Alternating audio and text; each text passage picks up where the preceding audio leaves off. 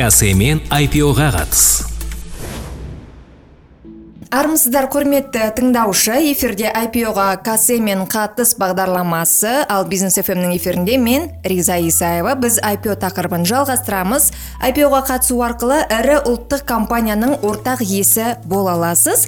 Ал бізбен бірге бүгін қазақстан қор биржасы заң бөлімінің бастығы еркін сыдықов мырза. Қош келдіңіз. Еркін мырза бүгін не туралы әңгімелесеміз? Сәлеметсіздер ме? Бүгін IPO-ны қалай дайындайды деген тақырыпта әңгімелесеміз. Жақсы. IPO-ға дайындалу мерзімі ұзақ уақыт алады. Компания оған екі жыл жұмсауы мүмкін. Бірінші кезеңде компания бір немесе бірнеше брокерді және көбінесе арнайы заңгерлерді жалдайды. Олар компанияға әртүрлі мәселелер бойынша кеңес береді және листингіге яғни акцияларды биржаның ресми тізіміне қосу рәсімдеріне қажет құжаттарды дайындауға көмектеседі. Сол кеңесшілер әдетте маркетингтік іс шаралар өткізеді мысалы әлеуетті инвесторларға арнап роуд шоу ұйымдастырады. Бұл әртүрлі жерден өткізілетін кездесулер.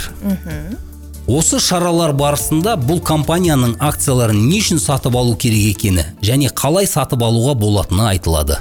Мұнда компанияның қаржылық көрсеткіштері назарға ұсынылып іске асырылған және болашақта тартылған инвестициялар жұмсалуы ықтимал жобалар туралы айтылады. Роуд шоу барысында және оның қорытындысы бойынша андеррайтер аталатын компанияның бас көмекшісі акцияларды сатып алуға өтінімдер кітабын толтырады. Яғни инвесторлардан өтінімдер жинайды. Әдетте өтінімдер кітабы биржаның сауда саттық жүйесінде емес брокер андеррайтердің ақпараттық жүйесінде толтырылады. Бірақ кейде өтінімдер кітабы үшін биржаның сауда саттық жүйесі қолданылады. Оған акцияларды сатып алғысы келетіндер өтініш береді. Қазақстандағы ірі IPO-лар дәл осылай өтті.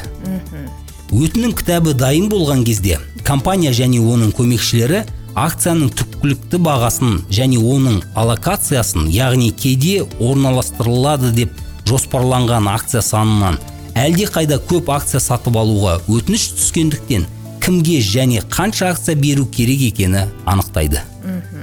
Содан кейін инвесторлардан қаражат жиналады және орналастыру өткізілді деп саналады. Егер өтінімдерді жинау үшін биржаның сауда жүйесі пайдаланылса онда ол есеп айырысуларды жүргізу үшін де пайдаланылады. А, сонда IPO-дағы биржаның рөлі қандай болмақ? Жоғарыда айтқанымдай биржаның сауда жүйесі инвесторлардың өтінімдерін жинау үшін яғни өтінім кітабын толтыру сондай ақ орналастыру нәтижесінде жасалған мәмілелермен есеп айырысу үшін пайдаланылуы мүмкін. Бірақ бұл IPO кезіндегі биржаның негізгі қызметі емес. Роуд шоумен қатар немесе ол аяқталар шақта компанияның акциялары биржада листингтен өтеді. Бұл процедура эмитенттің биржаға және кейде реттеушіге акциялар мен эмитенттің листинг талаптарына сәйкес екенін дәлелдеу үшін әртүрлі құжаттарды беруі. Листинг процесінде акциялар эмитенті өзі қызметі және бағалы қағаздары туралы ақпаратты биржаға және реттеушіге береді. Биржа мен реттеуші өз кезегінде оны қоғамға жария етеді. Листингтен өтіп биржада орналастырылған акциялар саудасы ашылған кезде IPO процесі аяқталған болып саналады. Компания жария мәртебесіне ие болады және оның бағалы қағаздары ұйымдастырылған ашық нарықта яғни биржада сатылады. Осы сәттен бастап акциялар үнемі нарықта бағаланады. Әртүрлі индекстерге енгізілуі мүмкін. Олар бойынша нарықтық баға және тағы басқалары есептелінеді. Жалпы IPO-да лакап деген ұғым бар екен. Бұл не? Және қазақстанда мұндай тәжірибе бар ма? Жақсы сауал риза ханым.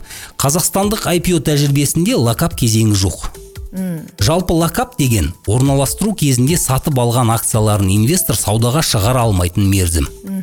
Қазақстанда IPO кезінде акцияларды сатып алынғаннан кейін инвестор оларды кез келген уақытта биржада сата алады. Көп рахмет ақпаратыңызға.